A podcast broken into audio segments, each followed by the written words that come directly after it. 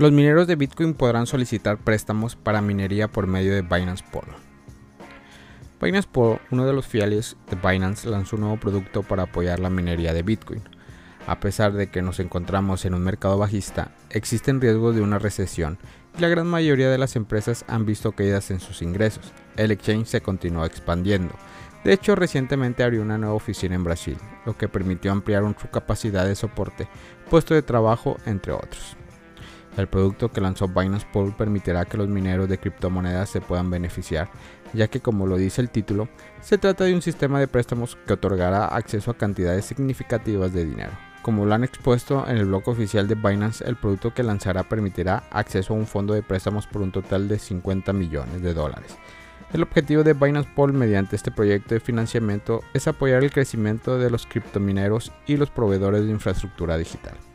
No obstante, también expusieron más de datos de interés, como los meses disponibles para hacer los pagos del préstamo, entre otras, y estos son plazos desde 18 hasta 24 meses, tasa de interés bastante baja, que van desde un 5% hasta un 10%. Habrá que delegar activos físicos o digitales como garantía de pago. Por otra parte, no todos los usuarios podrán acceder a estos préstamos de Binance, ya que según un portavoz de Exchange existen ciertos aspectos con los que deben cumplir un prestatario para ser considerado un potencial cliente. En este sentido se explicó lo siguiente. Uno de los requisitos es que el solicitante esté clasificado como un usuario VIP en Binance y conectar al menos 500 al Binance Pool durante un mínimo de 24 meses después de la emisión del préstamo. Ciertamente todavía no se ha especificado más detalles con respecto al servicio que ofrecerán, igualmente tampoco se ha definido cantidades mínimas o máximas, sin embargo es posible que más adelante aclaren más detalles a los interesados. Para estar informado de ellos te sugerimos visitar el canal de Telegram que alerts, ahí se publican todo lo relacionado con Binance, como por ejemplo el lanzamiento del índice Binance CMC que llegará para noviembre. En la publicación de Binance se explicó que Binance Pool estará trabajando con proveedores de minería en la nube. La intención es ampliar los productos que ofrecen y en un futuro permitirá que los usuarios puedan minar en la nube. Para el desarrollo de este nuevo servicio, Binance estará buscando proveedores de infraestructura digital de minería de Bitcoin y proveedores de minería en la nube.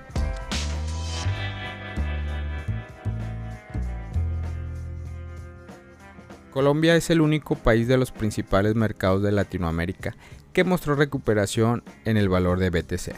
A pocos días de finalizar el mes de octubre, la criptomoneda continúa, al igual que en el último análisis, fuera del rango de los 20k, posicionándose así sobre los 19 mil dólares. A continuación, observaremos un comportamiento en los principales mercados de Latinoamérica.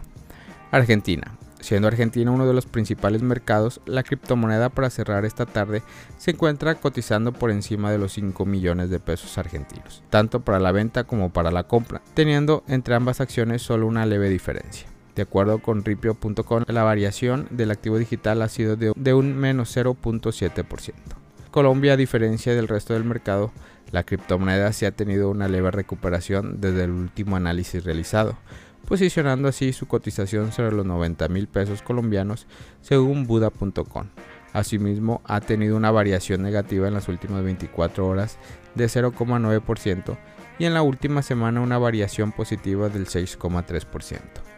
Por parte de Chile, el Bitcoin también bajó su precio, siendo valorizado entonces sobre los 18 mil pesos chilenos de acuerdo a Buda.com, estuvo una variación negativa en las pasadas 24 horas del 0,6%, mientras que la variación en la última semana fue de 2,2% y positiva. México, en relación a los datos aportados por Bitso.com, el precio de Bitcoin en esta nación se cotiza en 381.040 pesos mexicanos, mostrando un comportamiento de contracción al igual que las semanas anteriores. Además, el día de hoy la moneda digital ha tenido una variación negativa de 1.20%. Sobre Perú, Buda.com informó que el precio de Bitcoin se encuentra valorado para esta tarde encima de los 76 mil soles peruanos y ha tenido variaciones negativas tanto en la semana como en las últimas 24 horas, cada una de ellas de 0,5% y 1% respectivamente. Para cerrar con los mercados de Latinoamérica, está Venezuela en donde el precio de Bitcoin está siendo cotizado sobre los 139 mil bolívares soberanos. Para la venta y para la compra sobre los 157 mil bolívares soberanos.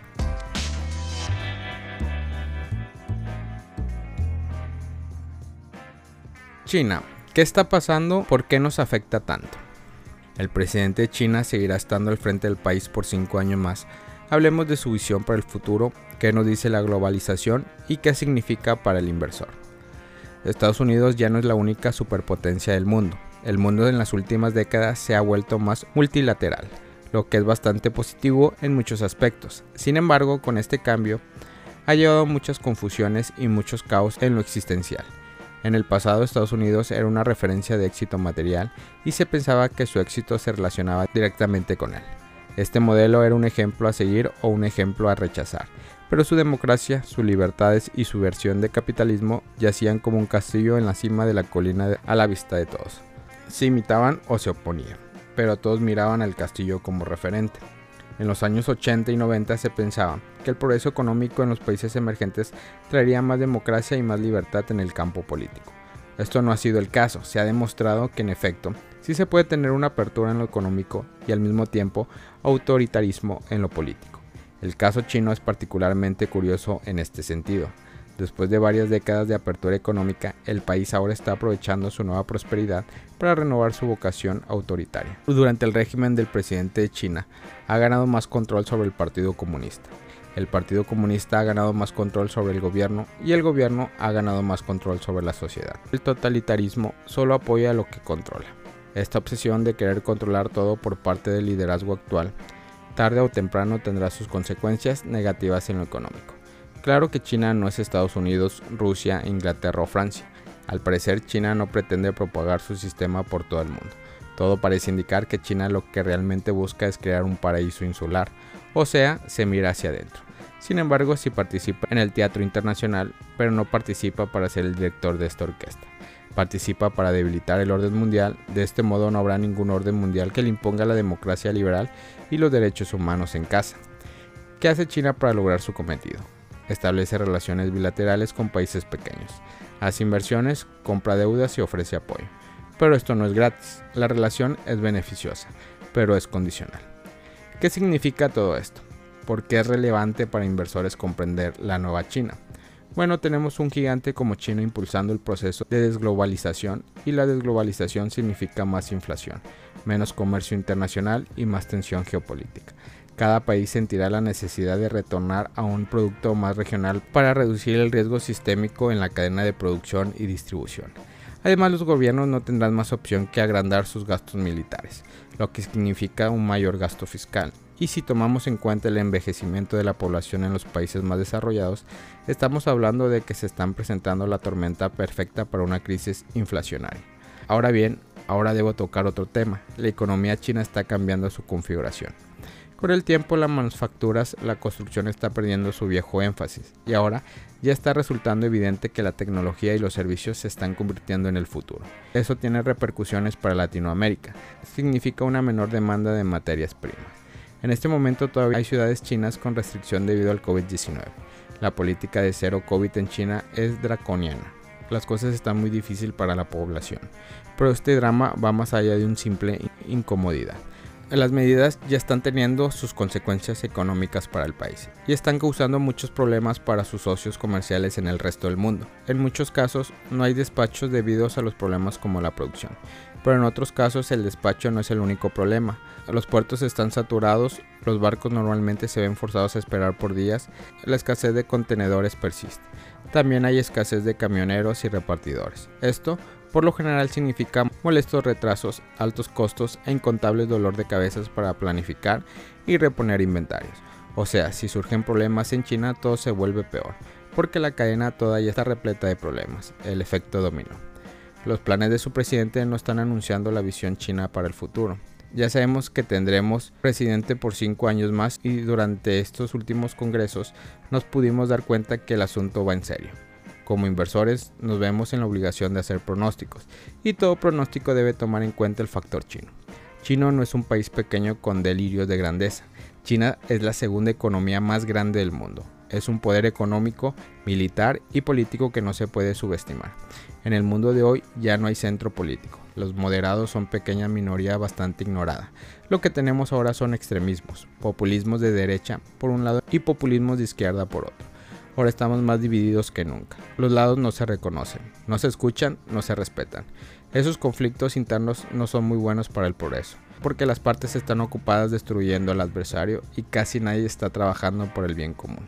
Obvio que también tenemos conflictos externos. Rusia por supuesto también debe incluir a Irán, Corea del Norte, entre otros. Esos países son peligrosos debido a su poder militar. Sin embargo, China no es únicamente un poder militar. China tiene las fuerzas militares y a diferencia de estos otros peligros, China cuenta con el dinero para financiar esas fuerzas. Rusia vende petróleo, Irán vende petróleo y Corea del Norte no vende gran cosa. O sea, cortar relaciones con esos países podría causar algún daño, pero son daños tolerables. El caso chino es otra cosa. China es clave para comprender lo que viene. Se está formando un patrón, se están formando una tendencia y no es de ahora. De hecho, la cosa ya lleva cierto tiempo así. En efecto, no es un secreto. El presidente se está moviendo en un sentido muy marcado. Bitcoin se prohíbe porque las finanzas están en el tope de la lista de los sectores a controlar cada vez más.